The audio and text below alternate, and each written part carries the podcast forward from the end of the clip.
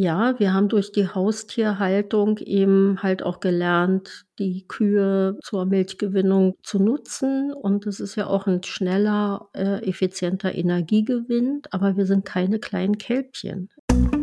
Stillen, so heißt es, ist das Natürlichste der Welt. Aber was, wenn es das eben nicht ist? Was, wenn es holprig wird? Darüber sprechen wir in Stillleben, dem Podcast zwischen Mutterglück und Milchstau. Dieser Podcast wird unterstützt vom Ausbildungszentrum Laktation und Stillen. Herzlich willkommen zu Stillleben.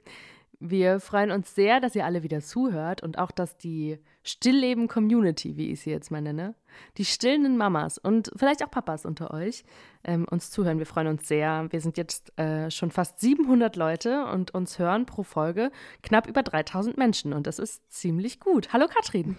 Hallo Mila.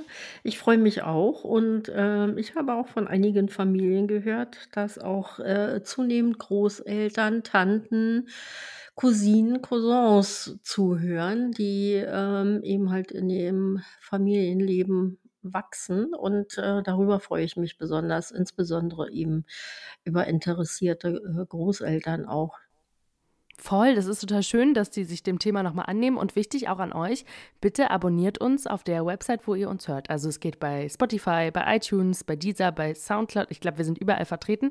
Auf YouTube kommen wir auch bald, weil wir Nachrichten bekommen haben, dass Menschen uns auch gerne auf YouTube hören wollen. Aber da machen wir dann kein Video dazu, da gibt es dann auch nur das Audio, weil die Zeit haben wir dann wirklich nicht, dass man uns ja auch noch. Und ich glaube, da sind wir auch beide ein bisschen zu. Ähm, ja, ja, wir wollen, genau, wir wollen auch kein Video machen.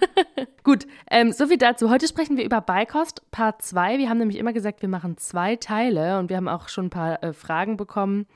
Ähm, wichtig ist natürlich, dass ihr erstmal Teil 1 hört. Das, da geht es um die Beikost-Einführung. Aber bevor wir damit starten, hat Katrin ganz, ganz schöne Nachrichten ähm, bezogen auf unsere vorletzte Folge. Da ging es ja darum, wie man sich darauf vorbereitet, wenn man ein krankes Baby zur Welt bringt oder ein krankes Baby zur Welt gebracht hat und das stillen möchte. Katrin, schieß los. Ja, wir haben ähm, sehr viel positives Feedback erhalten, weil es ist ja schon nicht so selten, dass wirklich ein Kind mit ähm, kleineren oder größeren Schwierigkeiten auf die Welt kommt und ähm, das auch im Vorfeld ähm, bekannt ist. Und äh, diese Resonanz war sehr positiv auch für mich und äh, darüber bin ich auch sehr dankbar.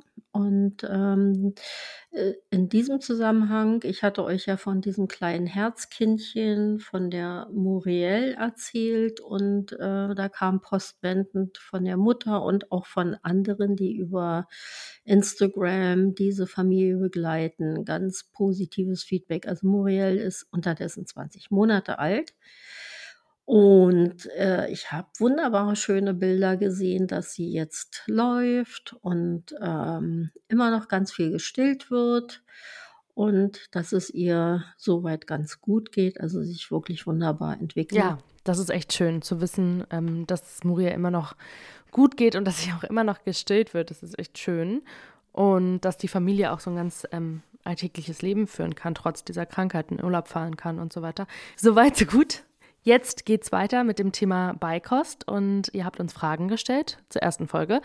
Ähm, wie gesagt, da haben wir sehr darüber gesprochen, wie starte ich das Ganze, wann ähm, still ich, obwohl ich Beikost äh, reiche und so weiter und so fort. Und was viele daraus mitgenommen haben, wir haben eine kleine Umfrage bei Instagram gemacht, war, man soll sich nicht stressen lassen und ähm, Baby-led Weaning, also das Kind halt wirklich selber essen lassen und nicht alles in Breiform reichen und löffeln äh, und füttern. Ähm, das muss nicht das eine oder das andere sein, haben uns viele geschrieben. Es ist total gut zu wissen, dass man nicht das eine oder das mhm. andere äh, mhm. dogmatisch durchziehen mhm. muss, sondern dass alles geht. Und das nimmt dann auch sehr den Druck und ich glaube, das nimmt auch dem Kind total äh, den Druck und macht dann halt auch mehr Freude am Essen. So. Und dann kam unsere Frage und das fand ich ganz lustig, weil ich habe das, ich habe jetzt einfach nochmal jetzt ein paar Wochen später gefragt, so, hm, was sind eure aktuellen Fragen zum Beikoststart? Und dann schreibt uns gerade eine Mutter folgendes. Beikost bzw. Abstellen. Wie gelingt es am besten? Und da wusste ich genau, die hat unsere erste Folge zum Beikost-Thema nicht gehört. Weil, Katrin, du kannst es ja gerne noch mal ganz kurz erklären für die Leute, die es noch nicht mitbekommen haben. Na, die Frage ist ja, wie alt ist das Baby und ähm, wie viel Beikost oder wann und wie wird Beikost angeboten. Also, ne, das ähm, eine erklärt ja nicht das andere. Also wir wollen ja mit der Beikost, deshalb heißt es ja Beikost und nicht Ersatzkost, Muttermilch ähm, nicht ersetzen. Muttermilch ist im ersten Lebensjahr die Haupternährung eines Säuglings und im ersten Jahr ist es ein Säugling und danach ist es ein Kleinkind.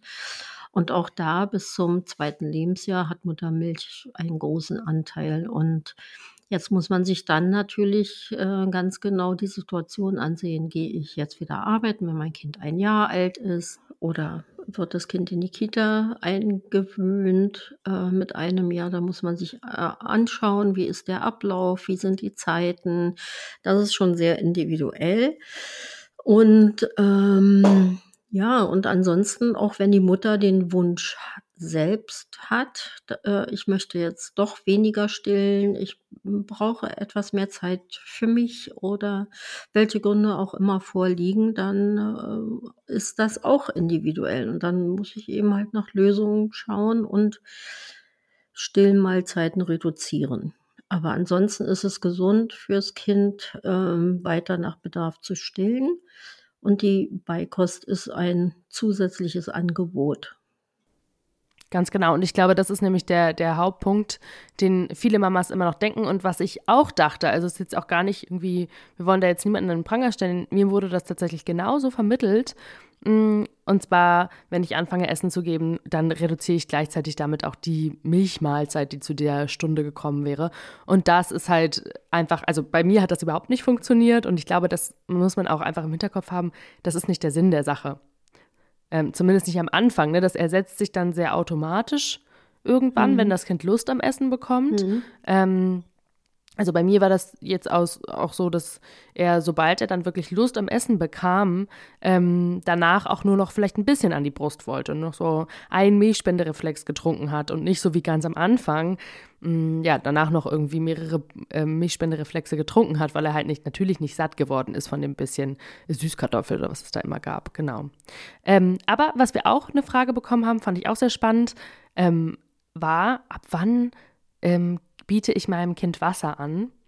Ich möchte noch sehr lange weiter stillen. Und ich glaube, das ist auch das ist auch wieder so ein Missverständnis, was viele irgendwie durchs Internet oder vielleicht auch durch Hebammen, die nicht wirklich in dem Bereich das klargemacht haben. Ähm, Katrin, ja, also sag du doch mal bitte, was deine Meinung dazu ist. Ab wann biete ich dem Kind Wasser an? Ja, wenn ich mit meinem Kind gemeinsam am Tisch sitze und eine gemeinsame Mahlzeit habe, sei es äh, morgens zum Frühstück oder mittags zum Mittagessen oder am Abend, wenn alle gemeinsam am Tisch sitzen, dann biete ich meinem Kind aus dem Becher Wasser an. Das kann jeder normale herkömmliche Becher sein und ähm, es geht auch nicht um Menge. Die Flüssigkeitszufuhr, die kommt über die Muttermilch. Muttermilch hat 89 Prozent Wasser. Und ähm, es ist erstmal spielerisch kennenlernen, aber anbieten. Wir sitzen ja auch am Tisch und essen und trinken dazu eine Tasse Tee oder am Abend ein Glas Wasser oder Fruchtschorle. Und so machen wir das auch mit dem Kind. Aber Moment, bieten wir dem Kind eine Fruchtschorle an? Nein, wir bieten mhm. dem Kind erstmal Wasser an. Leitungswasser natürlich. Normales, äh, stilles Wasser. Ja. Äh, wir haben in Berlin sehr gutes äh, Trinkwasser und sei es, ähm, äh, also wenn ich wirklich in einem Haus wohne, wo ich sehr unsicher bin, ob da noch sehr alte Bleirohre ähm, verbaut sind, dann würde ich gucken. Aber ansonsten äh, benötigen wir weder ähm, spezielles Babywasser noch Kleinkindwasser. Das ist alles industriell angeboten und äh, ist überhaupt nicht notwendig. Es reicht ein kaliumarmes, normales, stilles Wasser ähm, oder eben halt unser Berliner Leitungswasser. Woher weiß ich denn, ob was kaliumarm ist? Steht das drauf? Auf der Flasche steht es drauf, ja. Okay. Das, äh, es gibt verschiedene äh, Wassersorten, die einen sehr hohen äh, Mineralstoffanteil haben und andere, die haben klein, äh, geringeren und das steht extra drauf. Also es steht auch extra drauf äh, für Säuglingsnahrung. Ähm, ähm, möglich oder angeboten. Ja, genau, geeignet. ähnlich, ne? Ja. Ah, dazu fällt mir ein, ähm, eine Freundin von mir, auch in Berlin lebend, hatte ihr Kleinkind beim Arzt vorgestellt. Der war immer sehr untergewichtig Mhm. oder unter, ja doch, der war schon sehr untergewichtig.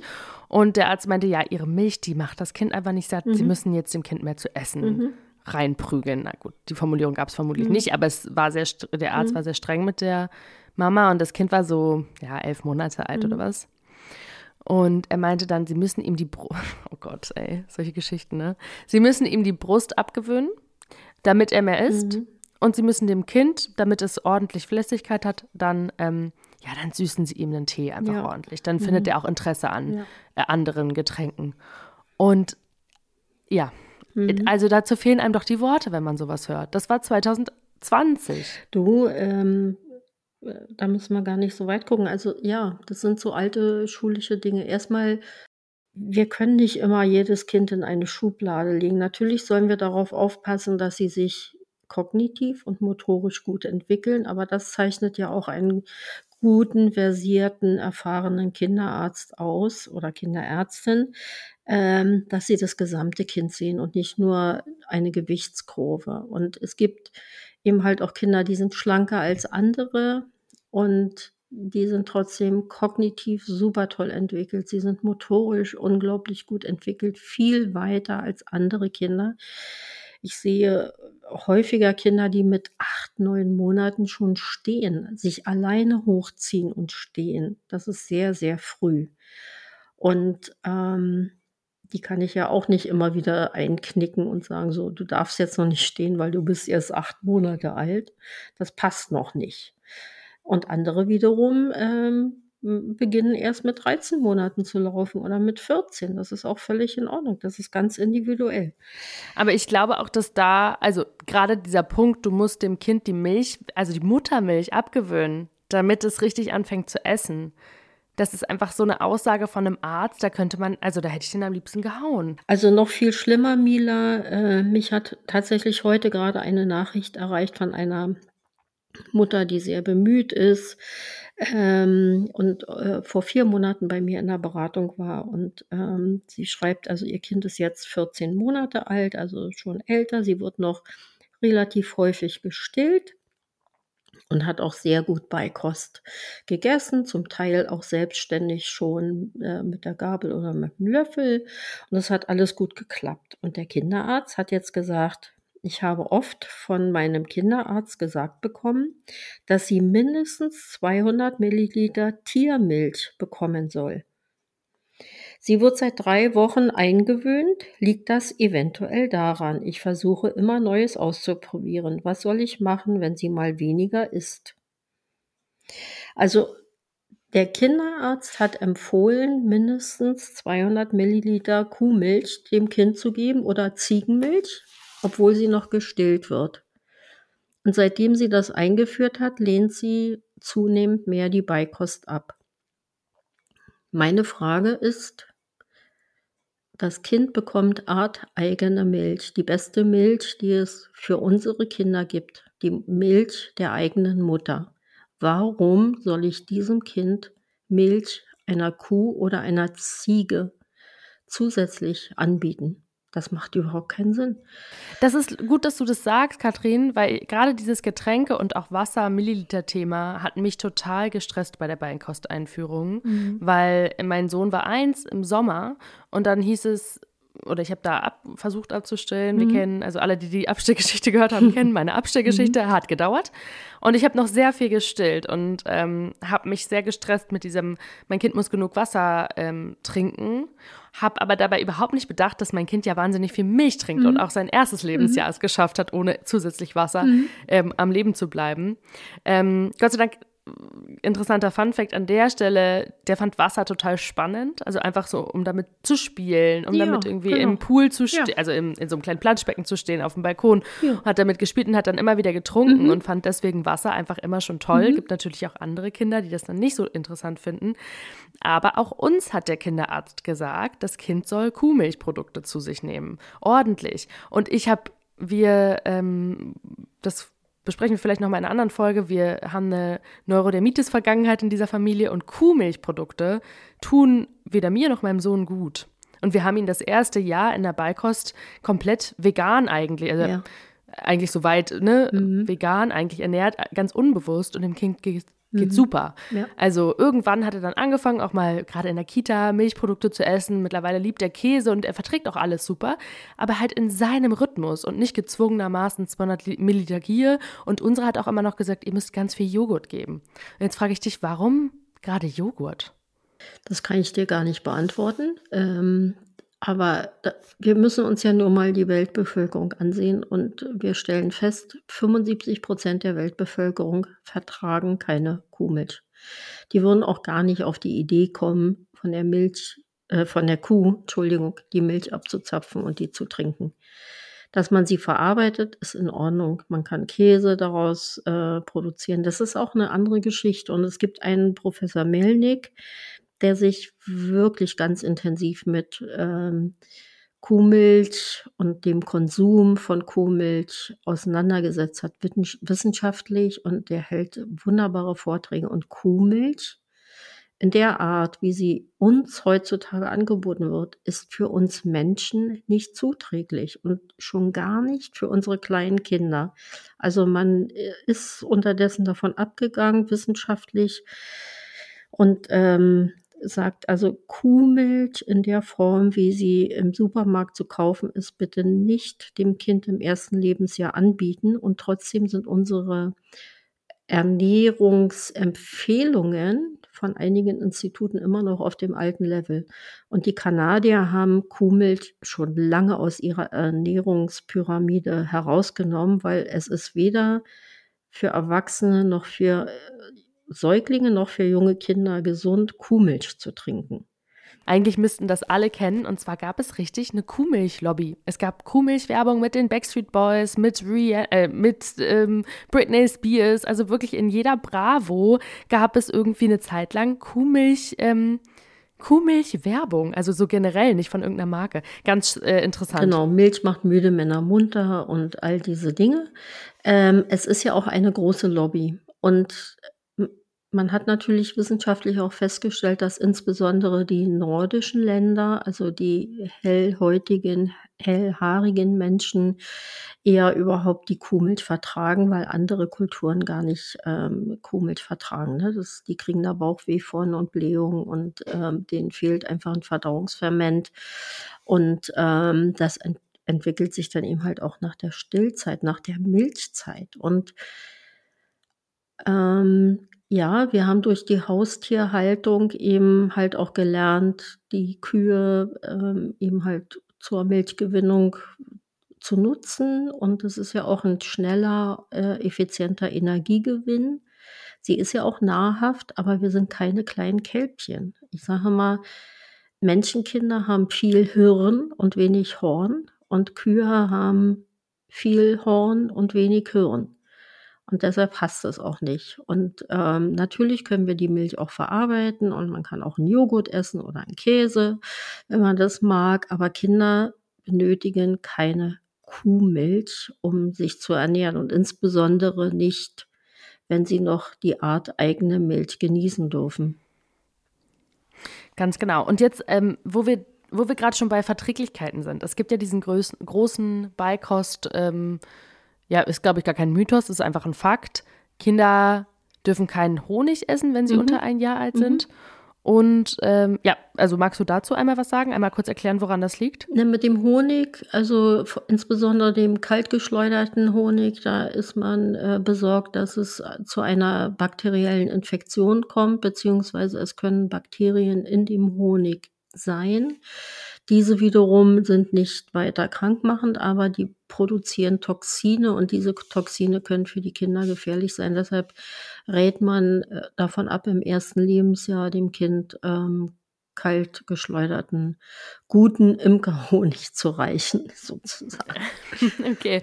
Und dann gibt es noch das große Thema Salz. Und dazu muss ich jetzt auch sagen, da war ich immer super panisch mit, weil irgendwie man da auch von allen Ecken was anderes hört. Ich habe von Freundinnen gehört, die irgendwie kein bisschen Salz an ihre Nudeln gemacht haben, wenn das Kind damit gegessen hat. Und ich habe einfach alles ganz normal gesalzen. Mhm. Also ich habe jetzt keinen mhm. Fisch in Salzlack eingelegt oder mhm. Salzkartoffeln mhm. gemacht. Ähm, muss aber auch dazu dazu sagen, mein Kind hat ab dem Moment, wo es dann endlich gegessen hat, also mit, mhm. was weiß ich, 16 Monaten mhm. oder wann das war, auch einfach alles gegessen, was es gab. Ja. Und da waren äh, vegetarische Würstchen dabei. Mittlerweile ist äh, sein Lieblingsessen zum Beispiel Tofu mit Käse. Mhm. Keine Ahnung, wer das kommt. Und, und äh, natürlich auch Salz. Salz ne? Ja, mhm. ordentlich Salz. Ähm, und da ist halt die Frage, ab wann ist denn Salz gefährlich? Also soll man wirklich, gerade wenn man mit der Beikost anfängt, mit sechs, sieben Monaten, äh, wirklich gar kein Salz dran machen? Also erstmal muss man ja wissen, dass auch Muttermilch Salze enthält. Kalium, Chlorid, Natrium, das gehört ja auch mit dazu, sonst können wir ja gar nicht leben. Also in jedem Nahrungsmittel, also auch in unserer eigenen, arteigenen Milch sind ähm, Salze enthalten und in der Kuhmilch natürlich noch viel mehr. Und ähm, das brauchen wir auch zum Überleben. Trotzdem sollten wir bei der Einführung von Beikost vorsichtig sein mit dem Salzen, weil wir Erwachsene mitunter schon sehr viel Salz konsumieren und unsere Geschmacksnerven schon auch ein bisschen gelitten haben in den vielen Jahren. Also wer vielleicht mal selbst ähm, eine Woche Fastenkur gemacht hat und dann wieder anfing zu essen, spürt sehr wohl, wie, wie doch deutlich intensiver Geschmäcker sein können und vor allem auch das Salzempfinden. Und ich würde einfach dazu tendieren, wenn Beikost angeboten wird, dass man sagt, okay, wenn wir Familientisch haben, wir kochen, äh, das Kind isst vom Familientisch und wir sind etwas behutsamer und vorsichtiger mit dem Salz. Man kann ja noch nachwürzen, nachsalzen. Und äh, trotzdem kann jedes Kind das Gemüse essen, was mit Knoblauch und Zwiebeln zum Beispiel angebraten wurde. Ne? Und die bra da braucht man ja auch, oder mit Kräutern, da braucht man ja auch gar nicht so viel Salz letztendlich. Und wer mehr benötigt, würzt es ihm halt nach. Und gibt es da irgendwie ein Alter, ab dem man dann wieder ganz normal salzen darf? Oder sagt man einfach generell Kinder? Also Na, Kinder haben einfach ein deutlich sensibleres Geschmacksempfinden und die sagen das auch schon von alleine dann äh, oh, das ist aber viel Salz oder ähnliches. Ne? Das Problem ist ja, wenn Kinder von Anfang an Fertigprodukte zur Ernährung gereicht bekommen, wie, ne? also es gibt ja auch Familien, die von Anfang an äh, füttern und äh, das ist ein Fertigprodukt, das kann man sich nicht schönreden. Also das, was äh, reinkommt, mag ja Bio sein, was rauskommt, ist lange nicht mehr Bio. Und die haben alle Geschmacksstoffe. Da kann man äh, hingucken, wo man will. Jedes, äh, jedes Gemüse ähm, von den unterschiedlichsten Firmen schmeckt anders und die Kinder werden geprimed auf diesen Geschmack. Und das entwickelt sich dann natürlich weiter. Und je kräftiger der Geschmack ist, desto mehr möchte ich dann eben halt auch von diesem Geschmackserlebnis. Und das führt sich dann auch über das Kleinkindalter und Schulalter hinaus. Also wir prägen die Geschmacksempfindungen oder, oder auch Vorlieben eines Kindes in den ersten drei Lebensjahren. Das bedeutet, wenn ich eben meinem Kind eher viel Süßes gebe, wird es auch darauf getriggert. Ist es eher Familienkost, normal, gesund, wird es auch diesbezüglich in, in seinen Geschmack getriggert. Und, und da sollten wir eben, deshalb sollen wir ja auch den Kindern möglichst keine gesüßten Getränke reichen am Anfang, weil man darauf eben auch ähm, dann Vorlieben entwickelt. Das bedeutet ja nicht, dass man zum Kindergeburtstag keine Apfelschorle trinken darf. Ne? Aber das sollte nicht das tägliche ähm, Getränk sein. Es gibt ja immer noch Großeltern, Eltern, äh, Verwandte oder Nachbarn, die davon wirklich überzeugt sind, dass ein Kind Fleisch essen muss, mhm. um groß zu werden, mhm. um gesund ernährt mhm. zu sein. Und ich lebe vegetarisch. Mhm. Wir haben, ich habe es gerade schon erzählt, mein Sohn hat eigentlich fast das erste Lebensjahr über, hat er sich ja eh nur von Muttermilch mhm. ernährt, aber wenn er was gegessen hat, dann war es kein tierisches Produkt. Mhm. Also, ähm, ja, so wie Kinder sich halt gern von Kohlenhydraten ernähren, waren es halt dann vor allem Kohlenhydrate. Mhm.